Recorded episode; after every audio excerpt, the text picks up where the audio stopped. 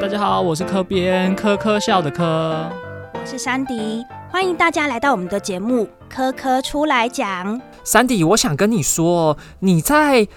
很多时候，你有没有收过那种方舟简讯？所谓方舟简讯啊，就是突然要大地震之前，你就会收到一封银屋银屋的简讯，通知你说在哪边发生了地震，然后地震震央是在哪里，然后多少级，通知你要赶快逃跑。那很多人呢，就会没有收到这简讯，就被视为说我没有被选上逃跑，没有办法放上方舟。你有收过这样子的防灾简讯吗？哦，有哦，看来我都是有被选上方舟的那群人。有时候呢，就不止我，连身边的人，那警报声都会大响，哎，大家都会注意到有这个讯息的进来哦。其实啊，台湾我们是位处一个灾难的高风险区，所以说我们收到这简讯。应该都是要觉得说，诶，它真的是一件很很好的事情，让我们有时间逃跑。但是你会不会有一个问题，就是到底这个简讯怎么样去发出来，还有怎么样知道说这个灾这个地震要来了？